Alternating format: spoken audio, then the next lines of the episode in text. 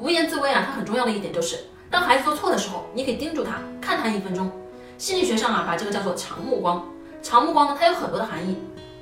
这条目光本身呢，就带着警告，也带着威胁，然后呢，同时注视着他，他会觉得呀很难受。然后紧跟着的问题呢，就是比如说他当时呀要在很多人的情况下，他有个面子的问题呀，所以啊目光就足够了，就不要再有其他的动作了。但如果要是在家里面呢，而且是两个人的情况下，那你们可以在冷静之后，你叫他解释一下他刚才为什么要这样做。就比如说我叫你你不听，我叫你过来你不过来，或者呢你在别人面前做了什么一个行为，你告诉我这是因为什么呢？你可能不是故意的，你也有可能是故意的。如果是故意的，你一定要有一个原因，你把原因说出来让我听一听。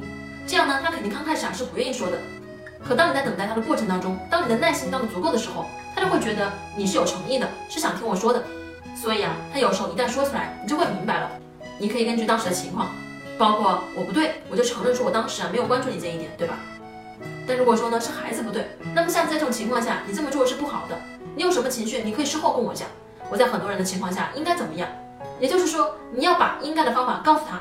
这样的话，他有了这么一两次的交流以后啊，他就知道了。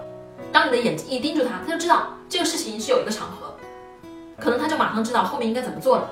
但是你要用暴力的方式呢，他往往是不回应你的。所以我觉得还是无言自威吧。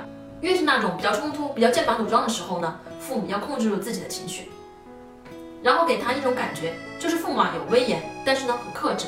他以后啊就明白了。而且这样的孩子长大以后啊，他也不会用暴力去对别人，他也会克制他自己。橱窗里有我为大家精选的育儿书单哦。